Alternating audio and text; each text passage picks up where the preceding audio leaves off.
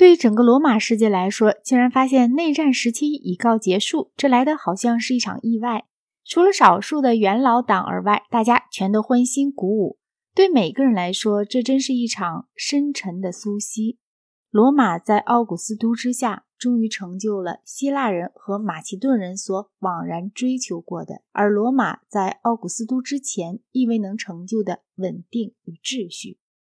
据罗斯多夫采夫说，共和时期的罗马给希腊所带来的，除了贫困、破产与一切独立政治活动的停顿而外，并没有任何新的东西。奥古斯都在位的时期是罗马帝国的一个幸福时期，各省区的行政组织多少都照顾到了居民的福利，而不是单纯掠夺性的体制了。奥古斯都不仅在死后被官方所神化，而且在许多省份的城市里还自发的被人认为是一个神。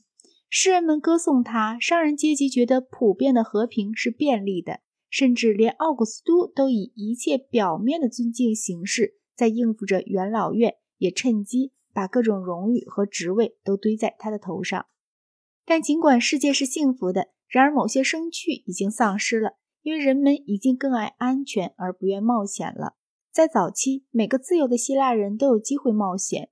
菲利普和亚历山大结束了事情的这种状态。在希腊化的世界中，唯有马其顿的君王们才有无政府式的自由。希腊世界已经丧失了自己的青春。而变成为犬儒的或宗教的世界了。要在地上的制度之中实现理想的那种希望消失了，就连最优秀的人也随之而丧失了他们的热诚。天堂对于苏格拉底来说是一个他可以继续进行论辩的地方，但是对亚历山大以后的哲学家们来说，它却是与他们在地上的生活大为不同的某种东西了。后来的罗马也有同样的发展。但却采取了不那么痛苦的形式。罗马并没有像希腊人那样的被征服，而且相反的，还有着顺利成功的帝国主义的刺激。在整个内战时期，对于混乱无秩序应该负责的乃是罗马人。希腊人屈服于马其顿人之后，并没有得到和平与秩序。然而，希腊人和罗马人一旦屈服于奥古斯都之下，便都获得了和平与秩序。奥古斯都是一个罗马人，大多数罗马人之向他屈服都是心甘情愿的，而不仅仅是由于他那优越的威力的缘故。何况他还煞费苦心地掩饰他的政府的军事基础，并使之依据于元老院的法令。元老院所表示的种种阿谀奉承，毫无疑问是言不由衷的。但是，除了元老阶级以外，并没有一个人因此而感到屈辱。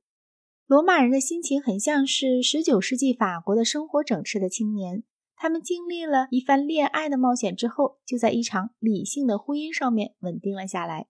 这种心情尽管是称心满意的，但却不是有创造性的。奥古斯都时代的大诗人都是在比较动乱的时代里造就出来的。荷拉氏亡命于菲利比，他和魏吉尔两个人的田庄都被即没，并分给了胜利的军人。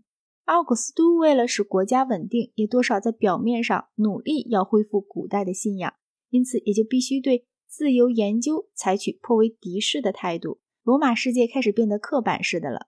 这一过程在以后的各个皇帝的时期都一直在继续着。奥古斯都最初的一些继承者们，任性的对元老们以及对紫色黄袍的可能竞争者们采取了种种骇人听闻的残酷办法。在某种程度上，这一时期的为政不仁也蔓延到了各个省区，但是大体上。奥古斯都所创立的行政机器仍然继续运行得很好。随着公元98年图拉真的即位，就开始了一段更好的时期。这段时期延续到公元180年毛尔库斯·奥勒留逝世为止。这段时期的罗马帝国政府正像是任何专制政府所能的那样好。反之，第三世纪则是一个灾难惨重的时期。军队认识到了自己的威力。便是金钱以及能否允许他们一生不作战为转移而拥戴某个皇帝或者废除某个皇帝，于是军队也就不再成为有效的战斗力量。野蛮人来自北方和东方，侵略并掠夺罗马的领土，军队一心计较私利与内讧而无力抵抗，整个的财政体系瓦解，因为收入已经极大的减少。同时，劳而无功的战争以及收买军队，又使得支出大为增加。战争而外，利益也大大的减少了人口，看来似乎罗马帝国就要倾颓了。这种结局却被两个能干的人物给避免了。这两个人就是戴克里先和君士坦丁。后者的无可争执的御位是自公元312年直至337年为止。这时候，帝国分为东西两部分，大致上相当于希腊语与拉丁语的两个部分。君士坦丁在拜占庭建立了东部帝国的首都，并为它起了一个新名字，叫做君士坦丁堡。戴克里先有一个时候改变了军队性质，从而约束了军队。但从他以后，最能作战的武力便都是由野蛮人，主要是日耳曼人所组成的。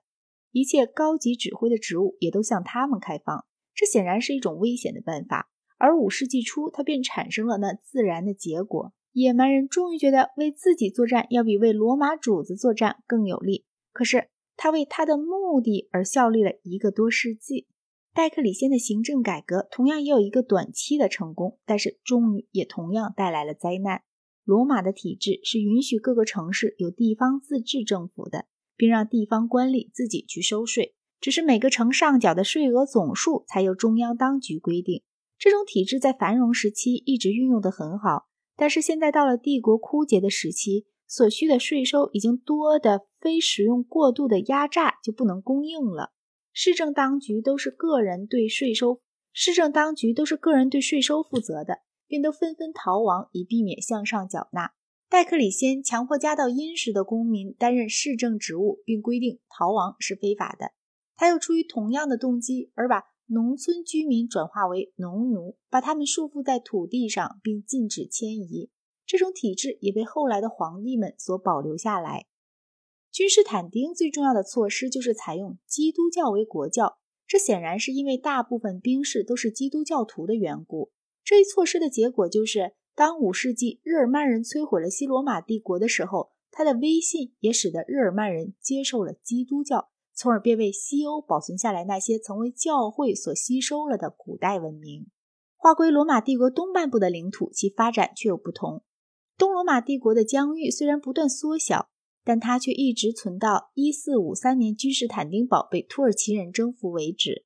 然而，往西东部的罗马省份，包括非洲和位于西方的西班牙在内，都变成了回教世界。阿拉伯人与日耳曼人不同，他们摒弃了那些被他们所征服的人民的宗教，但是接受了被征服者的文明。东罗马帝国的文明是希腊的，而不是拉丁的。因而，自七世纪至十一世纪，保存了希腊文学以及一切残存的与拉丁文明相对立的希腊文明的，便是阿拉伯人。自十一世纪以后，最初是通过摩尔人的影响，西方世界才逐渐的恢复了他那丧失了的希腊遗产。